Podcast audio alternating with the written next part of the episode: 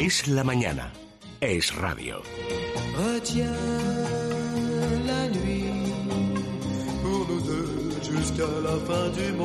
Bueno, esta sintonía que ya la elegimos para Telma. Es que no podía ser Johnny, cuando era Johnny. que para descanse. Bueno, pero hay que decir que antes estábamos hablando, precisamente con el director de la Francisco Marroquín, de toda la, situación, que no es solo de España, es de todo el mundo, en un mundo en el que ya las redes prácticamente es el medio en el que se vive. Y también eh, él nos contaba que lo primero que tienen que hacer cuando llegan alumnos a una escuela privada, una universidad privada de mucho prestigio, que hay que pagar, que no saben leer ni escribir. y que lo primero que tienen que hacer es meses de refuerzo para aprender a leer, a redactar y a hablar. Bueno, parte de eso viene de, de los móviles, de la, eso que llamarían la cultura del móvil, que es más bien la incultura del móvil, pero en general de una sociedad que vive pendiente de las pantallas. Bueno, y Patricia Villalobos, Patricia, bienvenida. Buenos días, muchas gracias. Y nos va a contar, que ella coordina en Telva todo el área de niños, eh, los efectos que tienen las pantallas en la vida familiar. Bueno, hay un efecto inmediato, que es déjame en paz niño y coge el iPad sí, igual que antes pon la tele. Come con el iPad. Exactamente. Pero, pero eso tiene, tiene problemas Tiene, sí, es que nos parecía muy interesante hoy en concreto venir con este tema, sobre todo porque después del Día de Reyes, que si no me equivoco he oído que en torno a un 80%, algo así, de los regalos tenían relación, o sea, eran de algo digital. Claro, claro, es que es lo que hay ahora. Entonces, eh, pues nos parecía interesante traer este tema y ver un poco cómo convivir de forma saludable, porque esto es algo innegable que está aquí, o sea, no podemos darle la espalda. No, y aparte eh, que no habrá marcha atrás. claro, no hay marcha atrás y que luego bien utilizado también tiene muchísimas ventajas. Entonces es, eh, es importante que los padres sepan y no tengan miedo a convivir con las pantallas en casa.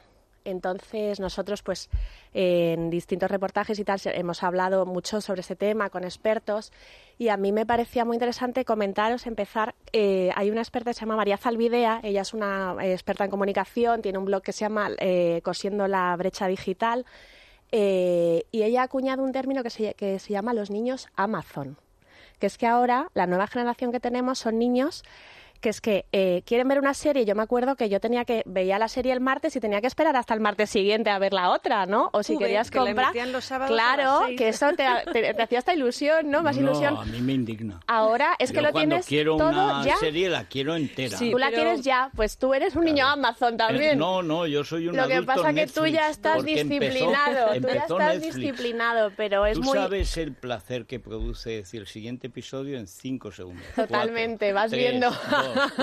Oye, que quieres parar, paras pero que quieres seguir. Pero no pues claro, ejemplo, Patricia, fíjate, es con, por ejemplo, el material escolar. Al día siguiente les piden una cartulina y un compás y ellos directamente entran en Amazon. Cuando toda la vida se bajaba a la señora que tenía la tienda de artículos de, de, papelería y comprabas la cartulina y el compás. Pero el problema que tiene esto es que los niños ya eh, no ejercitan eh, la espera, la paciencia. O sea, es muy importante porque es que mm, si no, mm, al final tienen una frustración y un mm, vamos. Entonces, eh, eh, los niños de hoy en día, uno de, las, de los problemas de, las redes sociales de lo digital es eso. Luego otro tema también que es eh, interesante es que tienen que aprender a vivir sin espectadores, porque ahora los niños, bueno, los niños y los adultos, yo tengo Instagram también, al final es que tienes una vida como interpretas un papel casi. No, no, pues yo lo cuento hace un año en Francia estaba viendo una, la casa de, Monet, que está pues todo, los nenúfares, todo lo que él pintaba y tal. Y entró un grupo de turistas japoneses. No es un tópico, es que van así, en grupo. O sea, como avanza la infantería, pues habría unos 30 japoneses.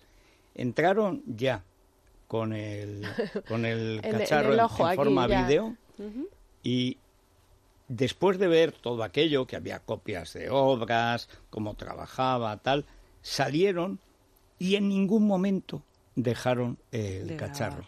En ningún momento.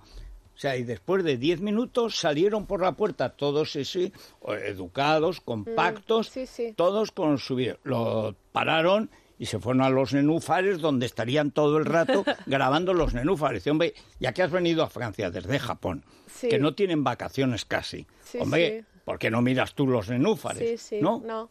En lugar de disfrutarlo en vivo, lo disfrutarán luego ya en su casa, que, se tampoco, porque como grabas tanto, es imposible, no, puedes disfrutarlo. No lo ves. Pero es una patología que además se está imponiendo. La cantidad, yo, en fin, lo siento por la familia, ¿verdad? Pero cuando veo, cada vez que veo que un tonto haciéndose un palo selfie se ha caído por un barranco, digo, espero que no sea mortal, pero lo celebro. O sea, un tonto menos a ver si aprende. Pero vamos a ver si es que esa gente se juega la vida. Entonces, sí, sí, es que para los padres incluís en ese número de Telva para pues los mira, padres de hijos eh, adictos? consejos, eh, sobre todo que no tengan miedo, o sea, que les acompañen en, en, las redes, ¿sabes? Porque tú a lo mejor te crees que tu hijo es un súper experto, pero tu hijo no deja de ser un niño, aunque sepa manejarlo mucho mejor que tú, ¿sabes?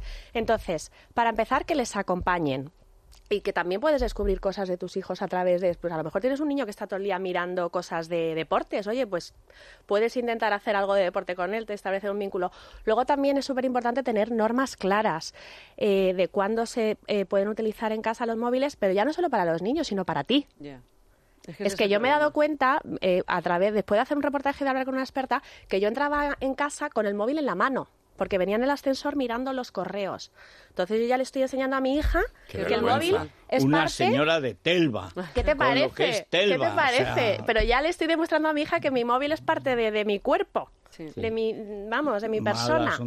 Entonces hay que tener normas claras para los padres y las madres igualmente. Hay, por ejemplo, a través de una plataforma que se llama Empantallados, que invito a que entren porque es muy interesante, de padres y madres eh, que lo han hecho para, pues eso, para ver cómo con la tecnología además puedes educar.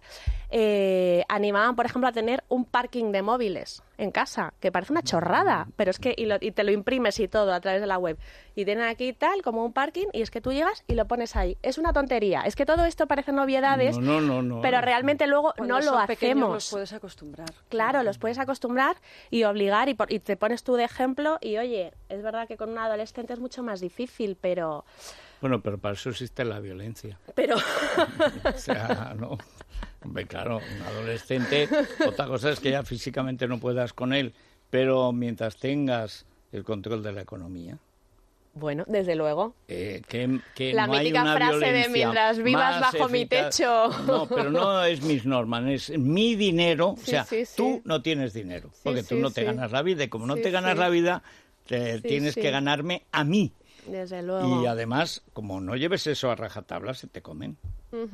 Porque el ser humano es como es. Desde luego. Bueno, pues compraremos ese Telva, niños, ese suplemento. ¿Cómo has dicho que se sabe eso? Empantallados. Empantallados.org. Es una web súper interesante y súper útil, donde también deberían hacer los padres, tienen un test para ver tu adicción porque es que siempre estamos hablando de los niños y los adolescentes, pero es que nosotros somos los primeros. Entonces les animo a que entren ahí y se lo hagan y mm, te llevan las manos a la cabeza contigo mismo. ¿eh? Aforo rojo.